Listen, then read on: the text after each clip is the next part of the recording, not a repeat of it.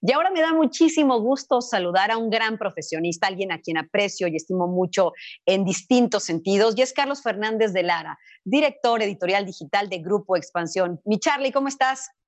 Gaby, ¿cómo estás? Un abrazo a ti hasta la distancia y muchas gracias por, por la invitación. Claro que sí, ahora con el codito, ya sabes, bueno. Exactamente, un saludito. Exacto, virtual. Oye, esta semana se llevó a cabo de manera también remota y virtual la conferencia de desarrolladores de Apple. Hubo algunos eh, anuncios muy interesantes y sobre todo cómo van a impactar estos a nuestra vida cotidiana, ya que más que nunca hoy estamos en digital. Platícanos.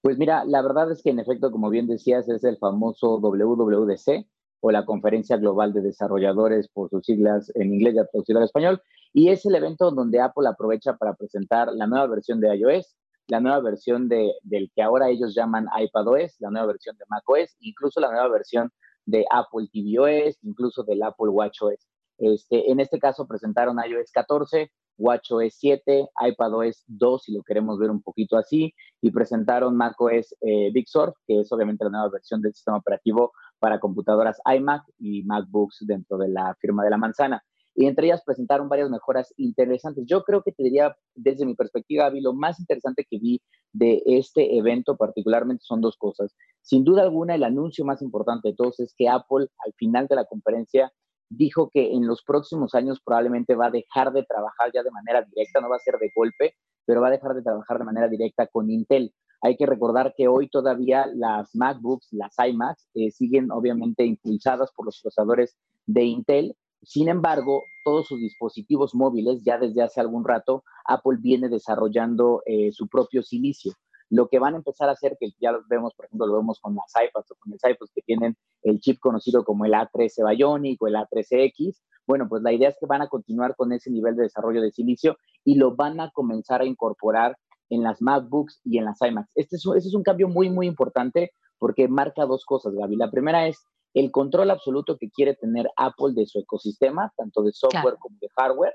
Y la segunda es, eh, si bien no es un golpe tan fuerte como pudiéramos pensar para Intel, porque eh, si bien es un volumen grande de MacBook, las que se venden más o menos al año 20 millones, por así decirlo, comparado con los 210 millones de computadoras que se venden, bueno, pues obviamente no es un, un negocio que Intel vaya a llorar mucho por perderlo.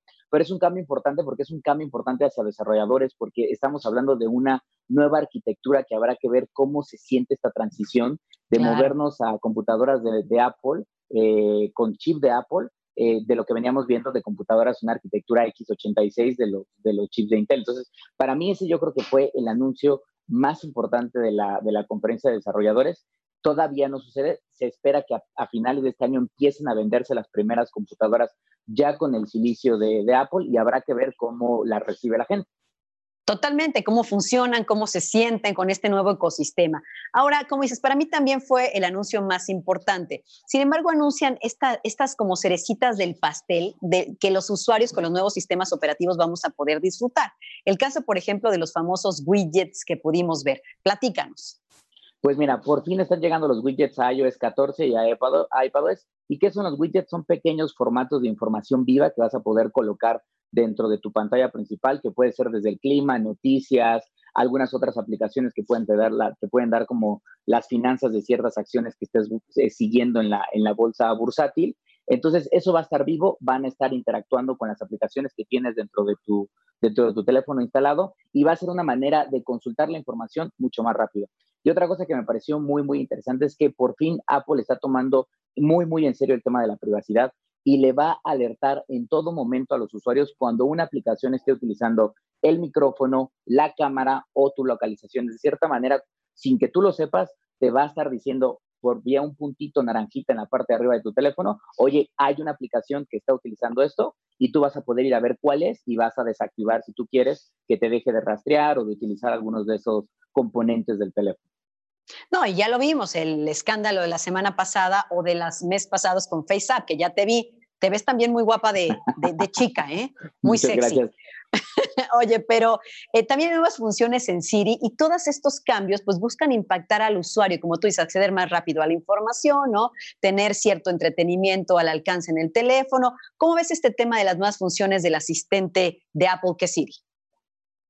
Pues mira, va a ser interesante porque muy similar a lo que tenemos o lo que tienen los usuarios de Android con Google Assistant, Siri va a ser mucho más contextual, es decir, no solo vas a no va a entender nada más lo que tú le dices vía una petición, sino que incluso si estás dentro de una página web en Safari o dentro de alguna aplicación y le pides información, Siri va a entender que tú estás dentro de esa app o esa página en específico y que la información que le estás pidiendo tiene que ver con ese momento contextual. Entonces, lo que estamos viendo es un asistente inteligente un poco más avanzado que está tratando de alcanzar a competencia como Alexa de Amazon o como a Google Assistant de, de Google. Entonces, habrá que ver qué tanto ese nivel de inteligencia la sube al siguiente, a la siguiente barra, pero bueno, por fin, digo, la verdad es que usuarios de, Apple van a decir, vaya, ya era hora de que Siri tuviera un poquito más de, educación e inteligencia para ser más funcional.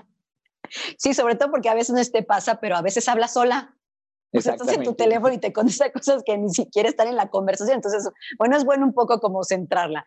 Actualizaciones en mapas, traductor que ha sido mucho en donde se han enfocado las compañías, mensajes, app clips, platícanos.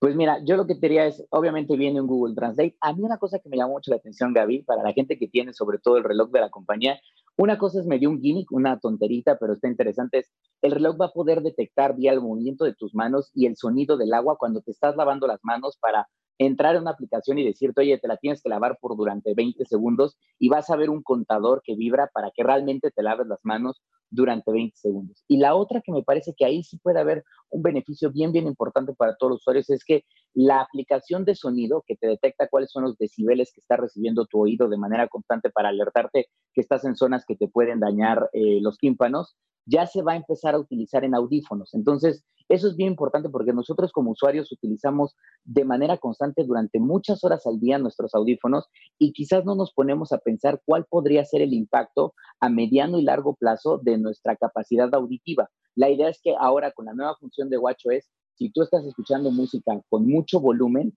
te va a alertar, te va a decir, oye, ya llevas un tiempo prolongado o le estás escuchando muy fuerte, bájale tantito los decibeles y va a funcionar para todo tipo de audífonos, sean de la marca o no sean de la marca. Muy bien, eso está buenísimo. Yo nada más te preguntaría para cerrar, Charlie, este tema de el reconocimiento facial para desbloquear los teléfonos ahora con el cubrebocas, ¿qué hay?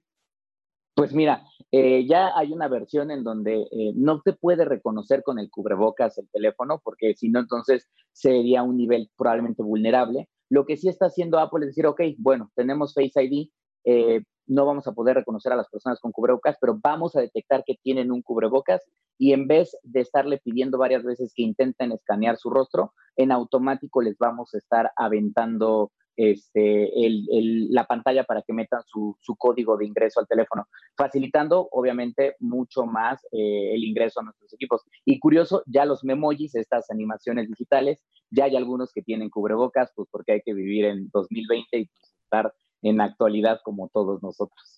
Pues así tendrá que ser, mi querido Charlie, cada vez más tecnológicos, pero con el cubrebocas. Te agradezco como siempre mucho la conversación.